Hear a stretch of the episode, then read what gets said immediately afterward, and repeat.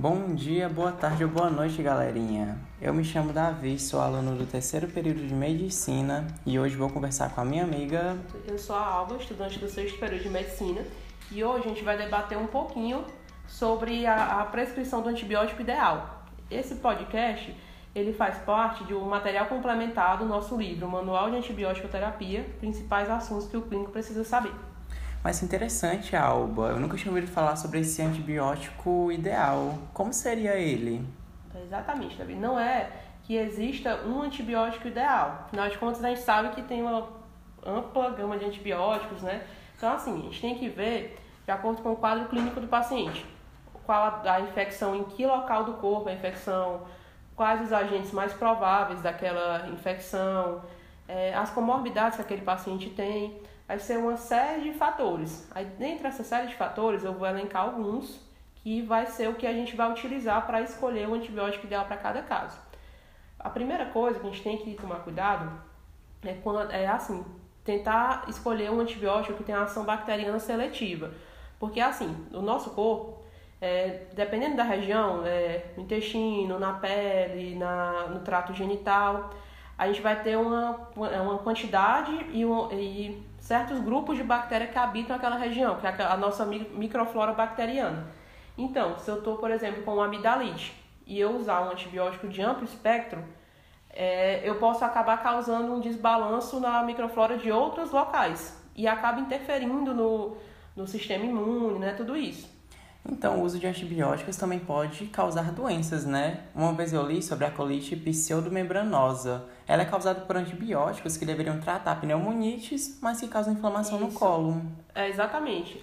A colite pseudomembranosa, ela acontece geralmente pelo uso de um antibiótico. O paciente tem o, é, história do uso prévio de uma cefalosporina ou de algum outro antibiótico que ele usou geralmente para tratar uma pneumonia ou uma sinusite e que por ser um antibiótico de um espectro mais amplo pode acabar causando um desbalanço né, na nossa microflora intestinal e vai levar à disseminação do Clostridium difficile, que é uma bactéria que a gente já tem no corpo, mas que devido a esse desequilíbrio ela causa a doença.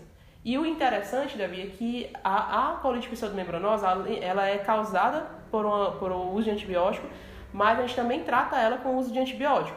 No caso, você falou do uso de uma cefalosporina, né, para uma pneumonia ou para uma sinusite. Nesse caso, a gente vai ter que usar um antibiótico que penetre bem no, no trato gastrointestinal e que tenha uma ação boa contra o Clostridium difficile, por exemplo, que é uma bactéria anaeróbia.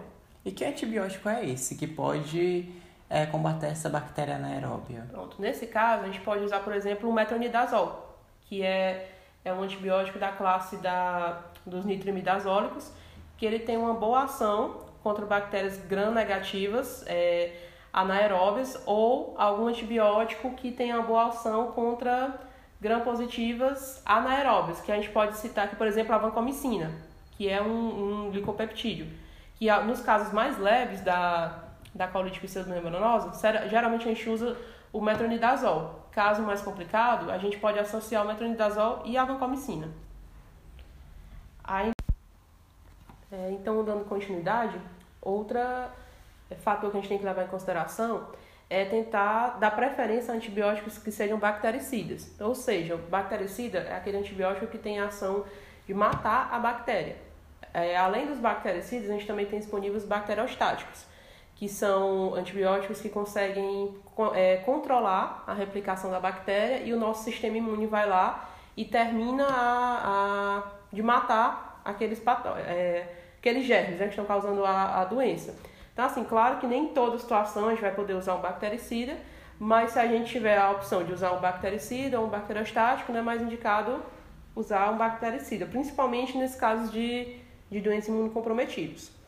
É, então, continuando, além disso, é, é, também ideal que a gente escolha antibióticos que não sejam degradados por, enz por enzimas. Mas também assim, Davi, se aquele antibiótico for degradado por enzima, a indústria farmacêutica acaba conseguindo algumas estratégias para poder burlar aquilo. Por exemplo, o imipenem, que é um carbapenêmico. Ele, quando aplicado sozinho, ele é degradado pela desidropeptidase, que é uma enzima presente no rim. Então, uma estratégia que a indústria farmacêutica usou foi associar o imipenem à cilastatina, que aí impede que, que esse antibiótico seja degradado lá e ele consegue ser usado, consegue obter uma eficácia terapêutica nos casos que ele for recomendado. A penicilina, por exemplo, né, Alba, ela não deve ser usada por via oral porque ela pode ser degradada por enzimas ou pH do, do ácido gástrico, Isso, né? Isso, ácido gástrico. É, alguns remédios, eles são inativados no, no meio ácido do estômago. Então, por isso, eles não existem a, formula, a formulação para via oral, somente parenteral, né? Mas aí, é, você já viu algum, algumas classes de antibióticos, por exemplo, que são divididas por gerações? Já, já sim. Como as cefalosporinas, que tem a primeira, a segunda, a terceira geração. É, então, assim, muitas vezes, essa divisão de gerações é a própria indústria farmacêutica que vai tentar manipular um pouquinho aquele antibiótico para poder melhorar determinadas ações. Como no caso, as penicilinas, como a gente sabe, são antibióticos naturais, os primeiros antibióticos a, a ser descobertos.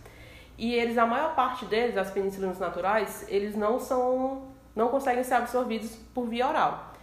Então, é, a penicilina benzatina, né, a, a penicilina V, que é uma penicilina natural, ela consegue ser absorvida, mas ela não é tão utilizada. Então, depois das penicilinas naturais, foram surgindo as penicilinas sintéticas ou semissintéticas, né? Que foi a indústria farmacêutica vai modificando alguma coisa, modificando outra. E, por exemplo, a amoxicilina, que é um antibiótico que todo mundo com certeza já usou alguma vez na vida, né? Já é bom para ser feito via oral, não é isso? Isso. Então quer dizer que a cada nova geração que aparece, é uma tentativa de deixar mais próximo esse antibiótico de um antibiótico ideal? Isso, é mais ou menos isso. Ou então, assim, melhorar um espectro contra determinada bactéria. Por exemplo, as cefalosporinas, como eu tinha citado agora um pouquinho antes. Elas possuem cinco gerações. No Brasil, a gente ainda não tem a quinta geração, a gente tem a primeira e a quarta. Mas as primeiras, a primeira geração da, das penicilinas, das cefalosporinas, por exemplo, a cefalexina, elas têm uma ação boa contra bactérias gram-positivas e uma ação tem também uma determinada ação contra gram-negativos, tanto que elas são até usadas para tratamentos de infecção do trato urinário, mas hoje em dia elas até acabaram já tendo muita resistência a elas. Então, é assim, por exemplo, elas não são opção de primeira linha, mas elas têm uma ação boa contra grãos negativos. Mas aí, à medida que a cefalosporinas vai aumentando a geração, a segunda geração, ela já tem um efeito maior contra gram negativos e o efeito contra gram positivo acaba diminuindo um pouquinho. Aí, quando a gente chega na terceira geração, ela já tem uma ação muito boa contra gram negativos. Inclusive, tem uma das cefalosporinas de terceira geração, a, o ceftazidima, que ele tem ação muito boa contra pseudomonas, que são bactérias que, muito difíceis de tratar. São poucos antibióticos que têm ação contra as pseudomonas. E a cefidazidima tem essa ação boa. Outra coisa também da, da terceira geração, por exemplo, é que são antibióticos que conseguem penetrar a barreira hematoencefálica. Quando eu falo em barreira hematoencefálica, você consegue, por exemplo, é, ele tendo essa, essa ação. Você consegue imaginar para que, que vai ser bom aquele antibiótico? Seria bom para meningite? Isso, exatamente. Ó, no caso, se eu pegar uma penicilina, uma cefalosporina de primeira ou segunda geração, eu não consigo tratar meningite. A de terceira, ele já tem essa ação boa de penetrar a barreira hematoencefálica, então ele vai ter uma alta concentração do sistema nervoso central. Então a, a ceftriaxona geralmente são drogas de, de primeira escolha para tratar a meningite. Claro que a gente tem que ver o, a bactéria mais provável que está causando aquela meningite, mas é uma opção boa, são as ceftriaxonas de terceira geração. A gente sabe também, né, que um antibiótico ideal, ele não pode causar resistência, né? Isso. Então, eu, se o paciente ele tem resistência à primeira geração, ele, ele consequentemente vai ter resistência às gerações seguintes, como a segunda, a terceira ou não? Não, vai depender do, do dos grupos. Algumas, é, alguns, alguns grupos, como os carbapenêmicos, por exemplo, que alguns exemplos dos carbapenêmicos, a gente pode citar o imipenem, o meropenem, o ertapenem, eles às vezes têm resistência cruzada. Se você usou o imipenem e aquele paciente é resistente, nem adianta você usar um paciente não, a bactéria resistente, nem adianta você usar o ertapenem, porque geralmente eles têm é, geralmente é cruzado a resistência. Mas tem outros grupos que isso já não acontece. Quando a, a bactéria é resistente a uma de segunda geração, não necessariamente vai ser um de terceira, a um de terceira, porque às vezes o de terceira vai ter uma modificação na fórmula que vai conseguir pegar bem aquela bactéria. E em relação né, aos efeitos adversos, a Pseudomonas, por exemplo, ela é uma bactéria muito difícil de ser tratada, mas se ela pegar resistência a antibióticos que não têm efeitos tão graves, a gente vai poder utilizar antibióticos com efeitos adversos graves? É, aí a gente vai ter que dosar o caso de cada paciente. Por exemplo, às vezes você tem um paciente internado numa UTI com um caso grave, com uma sepse grave. Aí é, a gente está desconfiando, por exemplo, que seja de um foco pulmonar. A gente poderia usar, por exemplo, ou cefepime, que é uma CF de quarta geração. O cefepime ele até que é uma droga, mas não é tão é, tóxico. No caso, eu vou subir um pouco. Vamos dizer que a gente iria usar o imipenem e vancomicina, que são duas drogas. A vancomicina tem um efeito bom contra gram-positivos e o imipenem tem um efeito bom contra gram-negativos, incluindo pseudomonas. É, então, se eu fizer a associação desses dois, são dois medicamentos que são nefrotóxicos. Também podem causar toxicidades é, no, é, no sistema auditivo. Mas assim, aquele paciente, se eu não usar um antibiótico de amplo espectro que pegue bem todas as bactérias, ele vai possivelmente morrer da sepse. Então, às vezes a gente tem que dosar o que qual a prioridade naquele momento, né? Nesse momento é manter a vida do paciente. Então, por mais que, que seja um antibiótico que vai agredir o, fígado, o rim do paciente, mas tem alguns mecanismos que a gente pode fazer para tentar diminuir isso. Por exemplo, se você for usar esses pacientes que são nefrotóxicos, você sabia que existe uma tabelinha de todos os antibióticos usados, esses que são nefrotóxicos, de o reajuste dessas drogas. Então, assim, eu posso usar esse antibiótico que é nefrotóxico naquele paciente que tem uma insuficiência renal, mas eu vou ajustar a dose para ela não fazer tão mal ao paciente. Eu vou ajustar essa dose de acordo com o clearance de creatinina, que é um cálculozinho que a gente faz utilizando né, o, o, o, valor de creatinina do paciente, envolve o peso dele, se é sexo masculino e feminino, e a gente consegue ajustar isso para que a droga possa ser usada naquele paciente. É, agora olhando por um outro lado, né? O que é muito comum da gente ver é, pacientes com alergia, né? E um dos medicamentos que a gente vê que os pacientes têm mais alergia são as penicilinas. Isso. Então, me fala um pouquinho sobre isso. Quais são as outras classes de medicamentos que podem ser utilizados em pacientes alérgicos à penicilina? Pronto, assim, é, realmente a, a, intolerância à penicilina é bem comum, é a hipersensibilidade à penicilina. E como você sabe, as penicilinas fazem parte do grupo dos beta-lactâmicos. Então, quais são as, as, os antibióticos que compõem os beta-lactâmicos? São as penicilinas, as cefalosporinas, os monobactâmicos e o, o carbapenema. Então, nesse caso, geralmente, quando o paciente tem uma alergia à penicilina, ele vai ter geralmente a todos os outros beta-lactâmicos.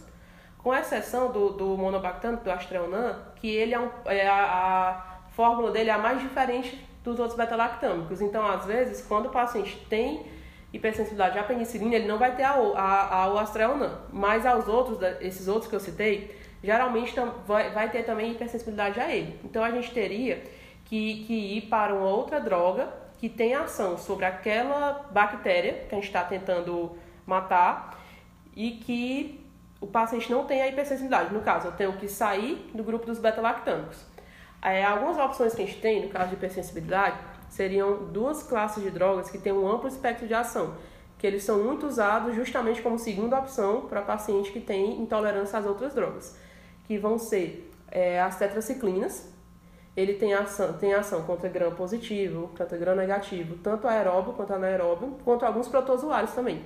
E os macrolídeos também. Os macrolídeos geralmente são preferenciais para a segunda opção, quando você tem alergia aos beta-lactâmicos, porque eles têm menos efeitos adversos. As tetraciclinas, apesar de ter esse amplo espectro de ação, eles causam muito efeito adverso.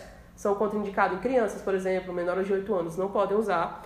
Então, a gente, nesse caso das penicilinas, geralmente a segunda opção vai ser usar macrolídeo, que também tem boa ação. Claro que, que existem vários macrolídeos, dependendo do caso, você vai ver qual encaixa mais. Mas os macrolídeos, no geral, também têm ação boa contra gram-positivos, contra gram-negativos, aeróbios e anaeróbios, e eles também têm ação contra protozoários. É, em relação à disponibilidade desses medicamentos, o que você poderia me falar sobre? Pronto, a disponibilidade é, também é uma questão que vai é, influenciar muito na escolha do, do, de qual antibiótico você vai usar na hora. Porque a gente tem que se adequar ao que está disponível para a gente. A gente não pode querer determinada droga se você não tem ali disponível. Por exemplo, quando, no hospital. Quando você está com o paciente internado no hospital, às vezes a primeira opção para o tratamento é o antibiótico X, mas você não tem ele disponível. Então você vai ter que, que ter esse domínio de, do conhecimento pleno de todas as classes, de, de todas é, a ação daquele antibiótico em cada bactéria para saber como substituir. Por exemplo, a ceftriaxona, uma cefalosporina de terceira geração, que é muito usado para pneumonia, para infecção do trato urinário, para infecção gastrointestinal. Então, assim, é uma droga que é muito utilizada. Então, você imagina que chega um momento que vai acabar, a droga pode acabar no hospital. Então, o que, é que a gente vai pensar? Primeiro, a gente pensa, ah, então eu vou pensar nas outras cefalosporina de terceira geração. Eu poderia substituir por uma ceftazidima, por exemplo. Ou que também é da terceira geração. Ou então, se eu não tenho nenhum outro cefalosporina de terceira geração no hospital, eu posso pensar quais são outros antibióticos que eu posso usar no tratamento da pneumonia. Por exemplo, no grupo da, das quinolonas. A gente tem uma parte de quinolonas, as quinolonas de terceira geração, que são chamadas quinolonas respiratórias, que ela tem boa ação contra bactérias que causam a, a pneumonia, tanto algumas gram-positivas, como Streptococcus pneumoniae, como bactérias atípicas. É, a a levofloxacina ela tem uma ação muito boa contra a bactéria atípica. Bactéria atípica é uma bactéria que não vai ser é, classificada naquela classificação padrão que a gente usa, né? a gram positiva e a gram negativa. Ela não tem parede celular, então a gente não consegue agrupar nesse grupo. E, e assim, são bactérias que geralmente que penetram na, na célula, que, que fazem a infecção a nível intracelular. Então não é toda bactéria que penetra esse nível. A levofloxacina é uma boa ação para isso. Assim como também outro exemplo que eu vou te dar. Por exemplo, dos glicopeptídeos. Glicopeptídeos, a gente só tem dois representantes da classe, que é a vancomicina e a teicoplanina. Aí eu vou te falar o seguinte, a maioria dos hospitais você vai encontrar disponível a vancomicina e não encontra a teicoplanina. Porém, assim, a teicoplanina, ela tem uma vantagem posológica dela poder ser feita uma vez ao dia só, enquanto a vancomicina é quatro vezes ao dia. Então, assim, você consegue imaginar o porquê dos hospitais comprarem mais a vancomicina do que a teicoplanina? Não sei, seria por causa do espectro de ação, é, do custo, da grande produção, Pronto, algo assim. desse tipo? Então vamos falar dos dois. Os dois, a teicoplanina e a vancomicina, eles têm praticamente o mesmo espectro de ação. Então não é pelo espectro de ação que eles têm praticamente o mesmo espectro. A diferença maior deles é a penetração na barreira hematoencefálica. A vancomicina penetra bem, enquanto a teicoplanina não penetra tão bem. Além do custo, a teicoplanina é bem mais cara. A vancomicina já é um remédio caro, mas a teicoplanina é bem mais caro pela essa vantagem posológica. Mas aí, como eu falei, para o hospital é mais vantajoso, por exemplo, comprar a vancomicina. Tem quantidade maior a vancomicina, que eu posso usar para uma ampla variedade de de indicações clínicas do que comprar a teicoplanina, que é mais caro e que apesar de ter uma ação boa em pneumonia, em sepsis, mas eu não vou poder usar numa meningite. Então é, é interessante para o hospital, para a farmácia, comprar é, antibióticos que tenham essa vantagem de, de poderem ser usados em várias situações, porque, como eu te falei, dependendo, a meningite, por exemplo, a meningite pode ser causada por diversos agentes etiológicos, então dependendo da faixa etária, dependendo do que aconteceu com aquele paciente, faixa etária mais nova, crianças, até três meses, tem determinado agente que causa mais constantemente a, a meningite. Quando é numa criança de idade maior, já é, é outras bactérias.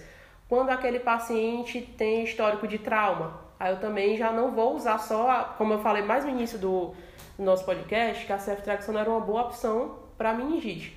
Mas se o paciente tiver um histórico de trauma, é, eu não vou usar só a ceftriaxona, porque eu vou ter risco de ter, de ter também um, Staphylococcus aureus, por exemplo. Então é interessante que eu associe a vancomicina, como eu estava falando da vancomicina.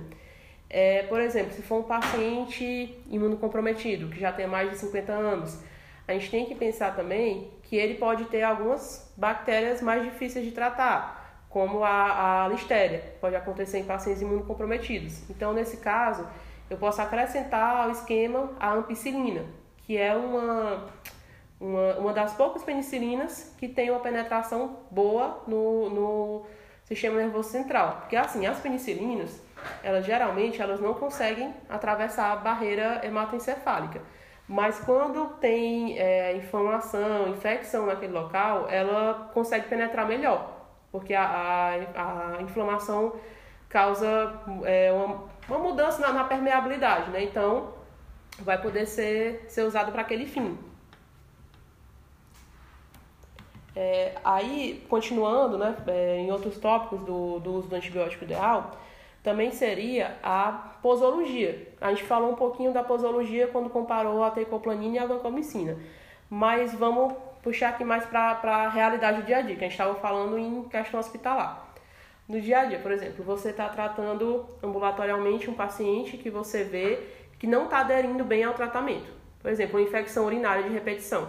É muito comum mulheres terem é, infecções urinárias de repetição e você às vezes passa um tratamento com uma medicação como a cefalexina ou como a nitrofurantoína que tem a, que conseguem ter ação boa no trato intestinal, no trato é, genital, aliás, mas a posologia delas é de 6 em 6 horas. Se você vê que aquela pessoa não vai tomar a medicação certinha de 6 em 6 horas, a gente pode pensar em um outro antibiótico que também cubra aquelas bactérias que, que são mais associadas à infecção do trato urinário, mas que têm a posologia de uma vez ao dia ou de duas vezes ao dia.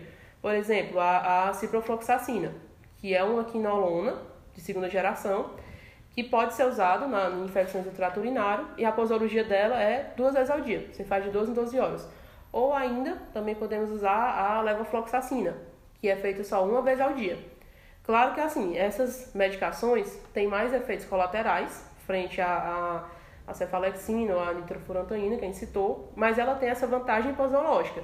Então, eu estou citando isso para você ver que é, a escolha do antibiótico vai depender muito de acordo com todas essas questões que a gente citou, com, com a adesão do paciente, com as comorbidades que aquele paciente já tem. Então, são, são vários fatores que a gente tem que levar em consideração antes de escolher determinado antibiótico. A partir disso, Alba, a gente vê né, que não existe um antibiótico ideal, porque são tantas características né, que, que não tem como se, se colocar em um medicamento só. Só que se a gente for levar em consideração que um antibiótico ideal, né, ele já vai ser feito para evitar erros, também há outra, outras formas de evitar erros, né? Que seriam principalmente o uso racional. E um exemplo desse uso racional seria né, a dose adequada, o período de tempo correto. Só que isso é muito complicado. Né? Eu tenho certeza que você conhece pelo menos, no mínimo, alguém que já se automedicou com algum antibiótico e parou de tomar quando os sintomas eles sumiram. Isso. Isso pode acontecer até mesmo antes do, antes do tempo, né? Do, do final do uhum. tratamento. Um exemplo disso seria a tuberculose, né? Onde o tratamento ele Sim, pode é durar né, até né? seis meses. Só no, que... No caso das formas é, meningoencefálicas e óssea, é 12 meses de tratamento. Então, assim como a hanseníase também, é um tratamento muito longo. Tanto é que a hanseníase tem até a questão daquela dose controlada, dose né? Controlada, o paciente uhum. tem que tomar... Na frente do médico, isso, né? Na, sob supervisão de alguém da, da equipe de saúde. Uhum. Mas aí, assim, você falou realmente uma coisa que é muito relevante. É, a gente tem sempre que ter isso em mente. A dose adequada e o período de tempo adequado. E, por exemplo, se eu for fazer é, tratamento para uma infecção do trato urinário, vai depender muito do perfil do paciente. Se for uma mulher sem nenhum problema, que não esteja grávida, é, uma mulher sem nenhuma alteração do trato genital inferior, você pode usar a nitrofurantoína, pode usar uma cefalosporina, pode usar até mesmo a amoxicilina. É, se for, se for é, se a droga for, se a bactéria for sensível àquela droga. Às vezes até por isso que é feito, por exemplo, o teste de, de sensibilidade né, bacteriana. Então, no caso, quando for uma mulher assim, que não tem comorbidade, eu posso fazer o tratamento até por 3 dias, 5 dias. Agora, no caso, se for é, essa infecção urinária, for em um homem, os homens costumam ter complicação na infecção urinária porque pode acometer também a próstata, né, levando à prostatite. Prostatite requer um, um, tratamento muito longo. Às vezes o tratamento dura 28 dias ou mais do que 28 dias, pode durar 42 dias. Aí até por isso também a gente pode usar as mesmas drogas que usou na mulher, infecção urinária simples no homem. Mas a gente tem que lembrar disso, que tem que ser feito por pelo menos 7 dias. Se eu desconfiar que esse homem também tem uma prostatite, aí eu tenho que, que aumentar para 28 dias, assim como a dose adequada. É por isso que às vezes a gente vê alguns antibióticos que são feitos, por exemplo, vou citar de novo a vancomicina, eu sempre cito muito. A vancomicina, ela é feita na dose de 500 miligramas de 6 em 6 horas, como eu tinha falado anteriormente. Mas é, vão ter alguns casos que eu posso fazer um grama da vancomicina, 2 gramas, em vez de fazer de 6 em 6, eu posso fazer de 12 em 12 horas, porque vai depender de para que, que eu vou utilizar aquilo. No caso de uma meningite, como eu falei para você, que não é toda droga que penetra bem a barreira hematoencefálica, então eu preciso ter uma dose maior. Então a gente tem sempre que dosar isso. É, qual a dose que eu vou usar para aquele caso, qual período de tempo que eu vou usar. Tendo em mente sempre que essa escolha vai depender da gravidade da infecção e da, e da clínica do, do paciente, né? de, de tudo que ele tem associado. É, então, aí assim, Davi, continua? Pronto, então você falou do uso racional em relação à, à dose e ao período de tempo adequado. Mas a gente também tem que pensar em outros fatores, dentre eles é, a boa penetração no tecido e também é, o a questão que, que desencadeia disso, do medicamento ser ou não apropriado para aquela condição clínica. Por exemplo, em relação à penetração no tecido. A gente acabou de falar anteriormente de que determinados antibióticos não penetram bem na barreira hematoencefálica. Então, a gente, como é, estudante, como futuro profissional de saúde, também tem que ter essa noção de saber é, em quais locais os, cada antibiótico vai penetrar, em qual local não vai penetrar, para saber se aquele medicamento é adequado ou não a, a aquele caso. Como também tem drogas que até penetram no tecido, mas não atingem o nível terapêutico, que é para poder a concentração para tratar aquela bactéria ou a, tratar a infecção, né, e matar a bactéria, ou até mesmo porque. É, então, assim, além de ter uma boa penetração, saber se penetra naquele tecido ou não, eu também tenho que levar em consideração outros fatores, como a questão da, da, da droga causar nível terapêutico naquele tecido e dela pegar os agentes que eu quero tratar. É o caso, é o metronidazol e a clindamicina. São duas drogas boas para tratar que as infecções causadas por bactérias anaeróbias. Então, assim, o metronidazol, ele tem uma excelente penetração no, no tecido gastrointestinal. Então, assim, infecções é, intestino que, que você desconfia que seja causadas por, por germes gram-negativos anaeróbios, você pode usar o metronidazol. Mas é, a, ele também pode ser usado, por exemplo, para tratamento de uma pneumonia por germes anaeróbios. Mas tem outra droga que também pega bem germes anaeróbios e ela tem uma penetração melhor no tecido, que é a clindamicina. Apesar da clindamicina, o espectro dela ser gram-positivas anaeróbias. O metronidazol pega anaeróbios, mas são gram-negativos. Mas a clindamicina, ela tem uma, uma penetração melhor no tecido pulmonar do que o metronidazol. Então, se você tiver com um paciente internado que é uma suspeita de, de pneumonia. Por broncoaspiração, no caso ele a, a comida, durante a comida ele broncoaspirou, então a primeira seria fazer, como a gente já tinha falado anteriormente, a ceftriaxona, pode associar a azitromicina, pode associar um levofloxacina, mas sempre que você desconfiar que é pneumonia broncoaspirativa, você acrescenta a clindamicina, porque ela tem ação boa contra a droga anaeróbica e ela penetra bem no tecido pulmonar. Se você não tiver, por exemplo, um a clindamicina disponível, você poderia fazer o metronidazol, mas como foi o metronidazol, a penetração dele melhor no trato gastrointestinal. Bom, Alba, é, e continuando, né? quais são os principais erros que ocorrem, né, no momento em que tem a prescrição de um antibiótico? Assim, Davi, ah, na verdade existem muitos erros. Eu vou tentar elencar alguns que acabam sendo mais frequentes. Um deles, assim, o principal, às vezes é a falta mesmo de conhecimento, porque existe um grande número de, de classes de antibiótico e de antibióticos dentro de cada classe. É, assim como o, é, o desconhecimento, às vezes, de quais bactérias aquela classe cobre, de quais não cobre bem, de quais tem resistência, é, assim como também o desconhecimento do mecanismo de ação. É, como eu falei para você mais cedo, tem as bactérias atípicas, que não têm a parede celular. São pouquíssimas é, bactérias que têm ação contra essas drogas. Então não adianta eu fazer é, um tratamento, por exemplo, com uma penicilina para eu tratar é, doenças causadas, por exemplo, como a, tuberculose.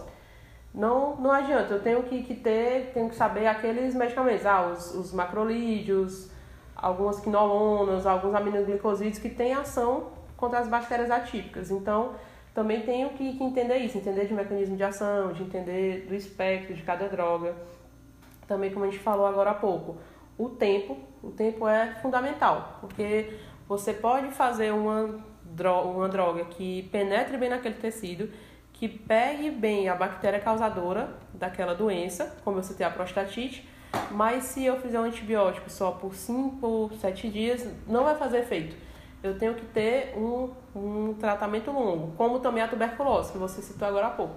O tratamento da tuberculose é longo porque é uma bactéria que tem o crescimento muito lento e ela se multiplica dentro, dentro da célula, não é toda é, não é todo antibiótico que vai conseguir penetrar bem na célula.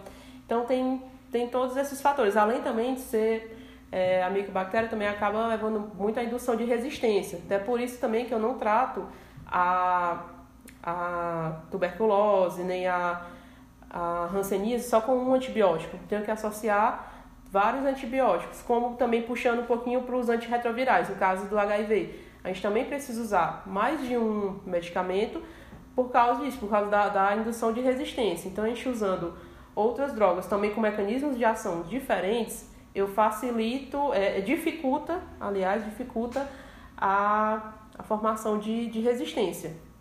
É, também outra coisa, às vezes a associação de drogas erradas. Às vezes você quer cobrir uma pneumonia, que pode, ser, pode ter causadores, bactérias gram-positivas e gram-negativas.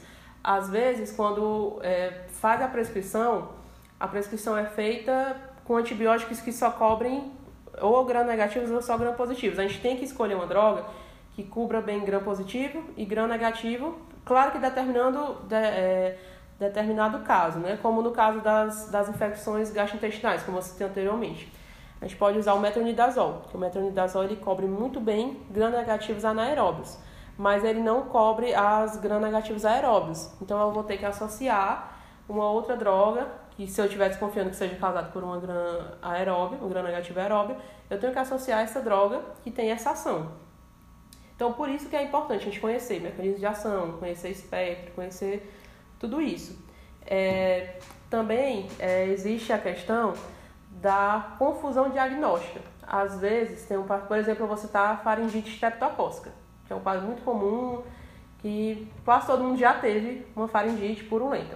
Mas tem algumas doenças virais, como a, como a síndrome mononucleose, que elas podem causar também é, é, um quadro bem semelhante. E pode haver essa confusão no, no diagnóstico. Então, muitas vezes, vai ser feito ali a, a a penicilina, a amoxicilina, alguma droga para tratar aquilo. E quando for, por exemplo, a mononucleose, pode gerar uma espécie de reação é, exantemática no corpo do paciente. É bem característico do paciente com mononucleose, causado por Epstein-Barr, que você usa a penicilina e o paciente tem essa reação. Então, assim, muitas vezes o médico acha que o paciente tem uma reação de hipersensibilidade aí acaba trocando a penicilina e vai tratar com macrolide, por exemplo, achando que é hipersensibilidade a beta-lactâmico, mas na verdade é porque ali era um agente viral que está causando aquela doença. Como também, abrindo aqui mais um pouquinho o leque, é, às vezes, quando o paciente tem uma infecção viral, ele também tem uma infecção bacteriana associada. Na própria mononucleose, que eu citei agora há pouco, é, pode acontecer também uma infecção bacteriana associada. Nesse caso, se você estiver desconfiando que além da mononucleose ele também tem infecção bacteriana, você já não faz a penicilina, porque você sabe que no caso da, da mononucleose ter sido causado pelo Epstein-Barr, é, o Epstein-Barr ele leva é, a produção de, anti, de uns anticorpos. Então, esses anticorpos vão reagir à, à ação da, da penicilina e por isso que vai causar esse quadro exantemático no paciente. Então, nesses casos, se eu desconfiar que o paciente tem mononucleose por Epstein-Barr, e se eu desconfiar que ele também tem uma infecção bacteriana, eu posso fazer, por exemplo, um, um macrolídeo para poder tratar aquela infecção bacteriana secundária que ele está. É, como também em casos que, que a pessoa tem doenças como o sarampo, como a catapora, que a pessoa fica com prurido generalizado no corpo. Então a, a criança geralmente começa a coçar muito e durante as coceiras vai lesionar a pele. Então aí é uma infecção viral mas que devido à laceração da pele, ela pode ter uma infecção bacteriana associada. Então eu vou precisar associar também um, um antibiótico nesses casos, mesmo sabendo que a etiologia da doença não é bacteriana, é uma doença viral, mas que pode levar a uma infecção secundária. E esse quadro é muito comum também nas pneumonias virais, né? Ela já as pneumonias virais elas vão ter um um quadro ali intersticial entre os alvéolos, só que radiologicamente não vai dar para diferenciar elas de uma bacteriana porque elas sempre vão vir com a pneumonia bacteriana associada.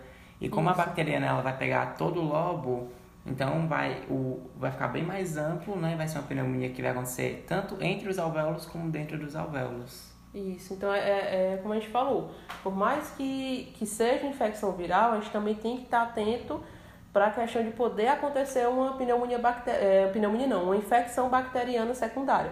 Porque como a gente falou mais, mais cedo, todo o nosso, a maior parte do nosso corpo já tem uma flora microbiana que faz parte daquilo. Então, quando tem uma infecção viral, uma infecção por protozoário ou, ou qualquer coisa, qualquer situação que leva a um desequilíbrio dessa flora, pode fazer com que aquela bactéria que é benéfica para aquele órgão, de certa forma, ela cause a doença. Então, a gente sempre tem que estar atento para isso. É, aí também a gente também vai citar aqui a falha na adesão do paciente, porque como a gente já conversou é, isso também mais, mais cedo, tem que adequar a rotina daquele paciente, a, a maneira de vida dele. Se você vê que ele não vai tomar certinho, então é melhor escolher uma droga com uma posologia melhor, é, ou então é assim, sempre orientar o paciente que, ah, mesmo você ficando bom do quadro, você toma o tanto certo, porque pode causar indução. É, até outro caso também, que a gente também pode citar aqui, é, é muitas vezes quando está um paciente internado, fazendo medicação intravenosa, e o paciente teve melhora do quadro, depois de quase cinco dias teve melhora e você quer dar alta para aquele paciente. Então, assim, aí você também tem que ter essa noção de saber qual a medicação é, que eu estou usando naquele paciente intravenoso para tra tratar determinado sítio que tem ação contra determinada bactéria e agora eu quero mandar esse paciente para casa tomando a medicação via oral. Então também é outra, é, por isso a importância de, de conhecer tão bem o, o, o espectro, a penetração, para a gente poder manejar cada caso.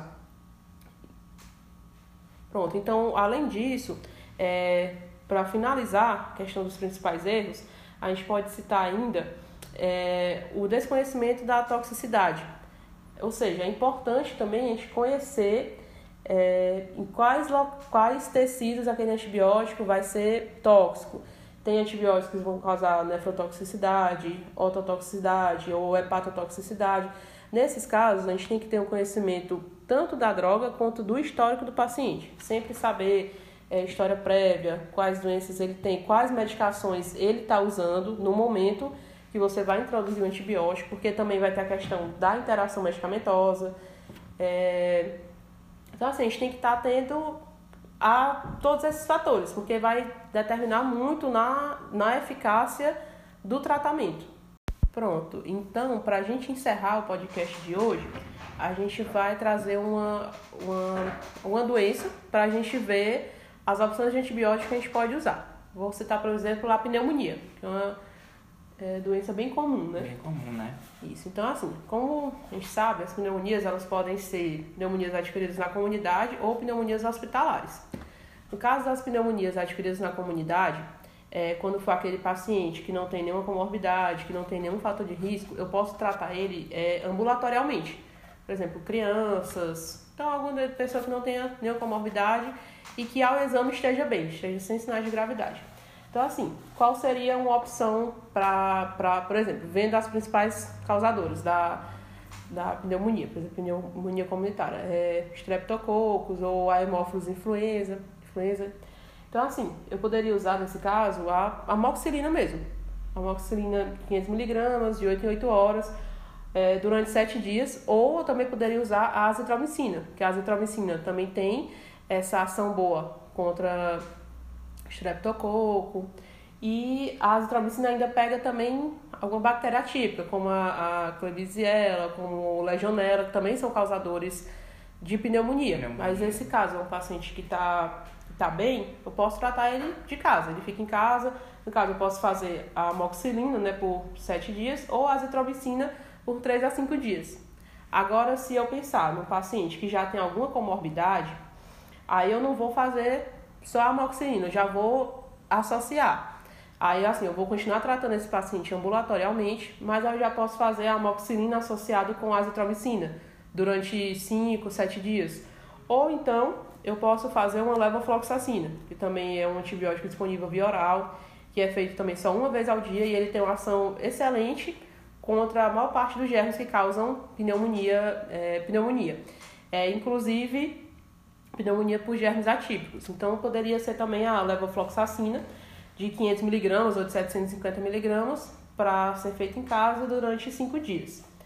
Aí, se for um paciente ainda com pneumonia adquirida na comunidade, mas já é um paciente que tem uma comorbidade mais grave, ou então que você vê que ele não está tão bem clinicamente, então a opção vai ser a gente internar o paciente, internar a enfermaria mesmo, e aí a gente já iniciaria o tratamento com a ceftriaxona intravenosa.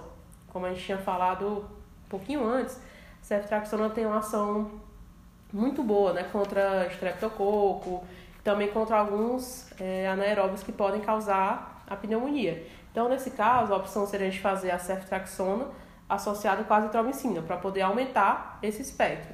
Aí, nesse caso, já teria que fazer por, em média, de 7 a 10 dias, porque é, é um paciente mais grave, né? Que, que, aliás, que pode agravar com maior facilidade. É, e quando esse paciente, quando você nota, em vez de você internar na enfermaria, quando é um paciente que já tem algum critério de gravidade, tá, tá taquipneico, é, ou algum fator que você se preocupa com aquele paciente, então você vai é, internar aquele paciente em UTI. Aí quando você vai internar em, em UTI, você também já tenta aumentar um pouco o espectro da azitromicina, por exemplo. Você pode continuar fazendo a ceftriaxona intravenoso, mas aí nesses casos é mais indicado eu associar a levofloxacina. Nesse caso, eu vou citar, por exemplo, paciente que tem DPOC, é, o paciente que tem DPOC é uma doença crônica, mas ele tem agudizações ao longo da vida. Quando ele tem essa agudização, a gente precisa tratar, porque tem a disseminação de, de bactérias e, e vai causar pneumonia. Então, assim, uma excelente ação para tratar pacientes com exacerbações de DPOC é o uso da levofloxacina. E aí a gente associa a ceftriaxona para poder garantir uma cobertura boa. Aí agora a gente falou das pneumonias adquiridas na comunidade. Mas e quando a gente vai falar de, de pneumonia hospitalar? Você imagina que a gente tem que ter um espectro bem mais amplo, né? Então, quando a gente fala de, de pneumonia hospitalar, a gente tem que levar em consideração tanto a, o perfil de resistência de cada hospital. Tem hospital que vai ter, por exemplo, a Klebsiella pneumonia é, resistente, que é a capeceira, que é bem famosa. É, então, nesses casos, a gente já vai ter que usar drogas com espectro de ação mais amplo, como os carbapenêmicos, que a gente citou anteriormente, imipenem, ertapenem, eles costumam ter ação contra essas bactérias resistentes. apesar de também já, já ter histórico de já tem bactérias resistentes ao imipenem, algumas classes de KPC, algumas classes de pseudomonas. Mas quando esse paciente está internado no hospital, a gente também vai pensar muito em infecção por pseudomonas. E como a gente já tinha dito, pseudomonas é uma droga, é uma bactéria difícil de tratar. Então, nesse caso, é, que esse paciente já está internado é, e que ele, principalmente se tiver em uso de ventilação mecânica, aí você vai ter que ver se logo após o, a introdução né, daquele paciente na ventilação mecânica, se ele iniciar o sintoma de pneumonia algum período próximo à, da ventilação mecânica, a gente pode continuar fazendo a ceftriaxona associado com a levofloxacina, ou também, em vez da ceftriaxona, a gente pode subir para uma, uma, uma cefalosporina de quarta geração. A gente já pode fazer o cefepime, já tem uma ação melhor. O cefepime, ele tem uma ação boa contra gram-negativos e também contra gram-positivos, que é uma coisa que no início, quando a gente estava falando das cefalosporinas, a gente falou que primeira geração tinha ação boa contra gram positiva, a segunda já perde ação, a terceira diminui e a quarta ele recupera essa ação contra gram positivo. Então é uma boa opção para uma pneumonia associada à ventilação mecânica. É, outra opção também associada à ventilação mecânica, que pode ser usada é, geralmente quando é pneumonia mais tardia em relação à, à introdução da ventilação mecânica, a gente também pode usar a piperacilina. Piperacilina é uma das penicilinas mais, é, mais modernas, das últimas classes. Que ela tem, ela é, é uma das drogas chamadas é, antipseudomônica, que ela tem ação contra pseudomonas, uma das poucas penicilinas que tem essa ação. Só que é, ela é uma droga que é feita com, com inibidor da beta-lactamase. Então, sempre que eu usar a piperacilina, eu tenho que associar ela associada ao tazobactam. É, então, assim, também é uma boa opção para pneumonia por, por pseudomonas ou pneumonia associada à ventilação mecânica.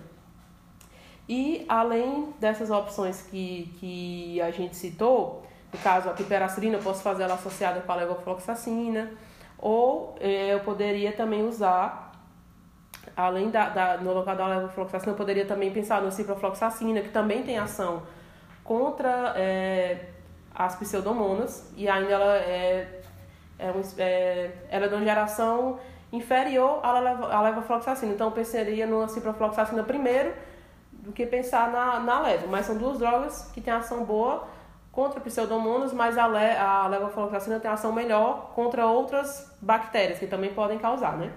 Então, e além disso, se você vê que daquele só já tem um perfil de resistência maior, Aí eu posso pensar no uso do imipenem com a vancomicina, que são drogas que já são, imipenem tem um amplo espectro contra gram-negativas e a vancomicina tem um espectro muito bom contra as gram-positivas, apesar de, como eu tenho dito anteriormente, é, já existem drogas resistentes à vancomicina. Existem muitas drogas resistentes à vancomicina, enterococo, é, então, assim, existem algumas opções de drogas, como a, a linezolida, a oxazolidona, só que, assim, são drogas que a gente só usa se comprovada a, a, a resistência.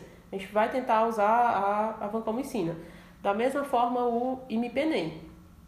Como eu falei, por exemplo, o KPC, que é uma bactéria que já existem cepas que têm resistência ao imipenem, Aí a gente iria pensar em, em bactérias que têm ação gram-negativa, que seria uma boa opção. Nesse caso, é, acima do, do imipenem, a gente poderia pensar nas, nas, nos aminoglicosídeos, ou em último caso, nas polimixinas, que são drogas que têm uma ação muito boa contra as gram-negativas, mas as polimixinas causam muitos efeitos adversos, elas são muito tóxicas. Então, eu só uso elas em último caso, infecções que são resistentes a todas as outras drogas, e se eu tiver um antibiograma é, para constatar que aquela bactéria tem resistência àquela, a todas as outras drogas que eu tentei antes, para eu poder ir para poder usar uma droga nesse espectro né, de, né, de ação. E só também assim, a gente falou das associações, mas também tem uma droga que pode ser muito usada nas pneumonias, tanto nas pneumonias comunitárias como nas pneumonias hospitalares, que é a clindamicina. Só que aí assim, a clindamicina, eu sempre vou fazer ela associada. Sempre que eu desconfiar que aquele paciente teve broncoaspiração, aí eu vou associar a clindamicina. Então, eu posso associar a clindamicina no esquema de ceftriaxona com azitromicina, eu associo a clindamicina. Se for, até mesmo nas crianças, que eu falei que não tem tanto critério de, de gravidade, que pode ser feito ambulatorialmente, eu vou fazer uma amoxicilina. Mas aí também eu poderia associar né, é, essa outra droga que tem um espectro bom contra gram-positivas anaeróbias para eu poder é, ter um, um, espectro de ação melhor. Então a gente pode, é uma opção, quando suspeitar de broncoaspiração, é associar a clindamicina a um desses esquemas anteriormente que a gente já tinha dito. É, a clindamicina, então ela também é uma boa opção, não só para broncoaspir, é, bronco, pneumonia broncoaspirativa.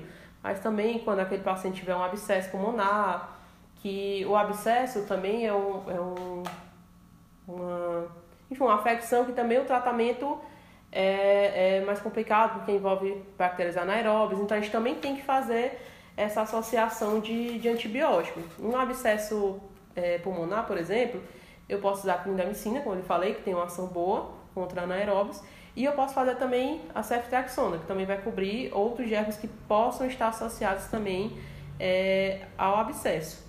Então, é, a gente citou aqui a pneumonia como uma forma de exemplo da gente saber um pouquinho como pensar para escolher é, o melhor antibiótico, dependendo do caso de cada paciente. A gente poderia ter feito isso com qualquer uma outra doença, uma infecção de pele, mas a gente escolheu falar sobre a pneumonia por ser uma infecção muito frequente. Todo mundo já teve um episódio de pneumonia na vida ou alguém da família. Então, a gente vai encerrar esse podcast agora. Só dar tchau, bom dia, boa tarde, boa noite, acordo com o horário que você estiver escutando. E obrigado pela atenção. Bom, gente, a conversa está muito boa, mas a gente vai ter que ir, ok? um beijão e até a próxima.